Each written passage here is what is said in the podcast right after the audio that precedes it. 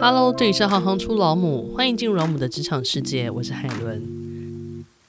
我是月事老母凡妮莎，然后我的工作就是做月经教育，让每个小男生跟小女生可以更了解生理期的一切。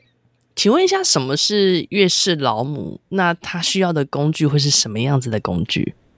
月事老母需要的是一份 六十二页的月经教材，在我们家的 LINE 可以下载得到。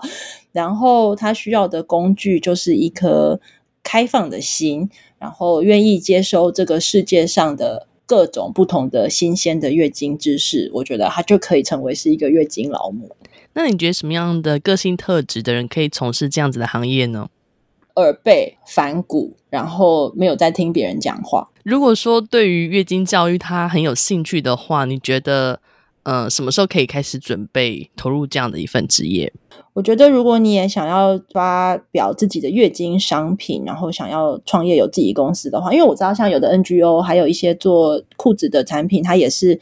从女生的观点去做出发，我觉得，因为这是跟人类切身相关的议题，所以任何时候你都可以准备好去当一个 月经老母，然后做一间月经公司，还有自己的月经产品，因为是跟自己的切身经验相关的，所以随时都可以开始。那月事老母的工作场域，它可以是在什么样子的地方？月事老母的工作场域主要都会是在学校跟教育的第一线，还有在粉丝团上面的每一篇贴文底下的讨论，这是我们的工作地方。那你当初为什么会选择进入这样的产业？因为我觉得棉条超好用的，但后来用了吸血内裤之后，又觉得哇，吸血内裤超好用的。再用了月亮杯，觉得哇，月亮杯超好用的。到我这个月试了一个东西叫月经碟片，我就觉得哇，月经碟片比我之前用的这几个都好用。因为一直都对这些事情有兴趣，所以才会继续做下去。那如果想要进入这个领域的话，要如何进入这个领域？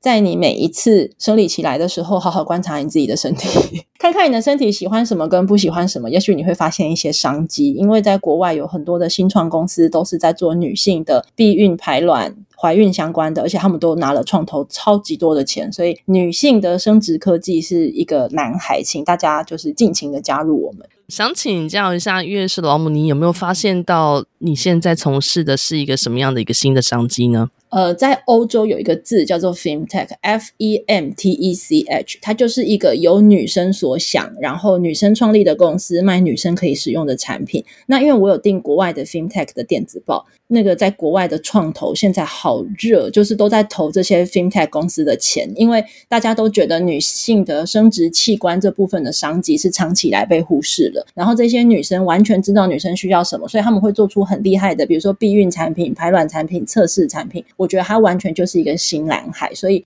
非常建议大家去了解国外的 fintech 这个词，然后一起加入这个行业。谢谢，太棒了！谢谢，谢谢你们的支持和鼓励。我是海伦，我们下次见。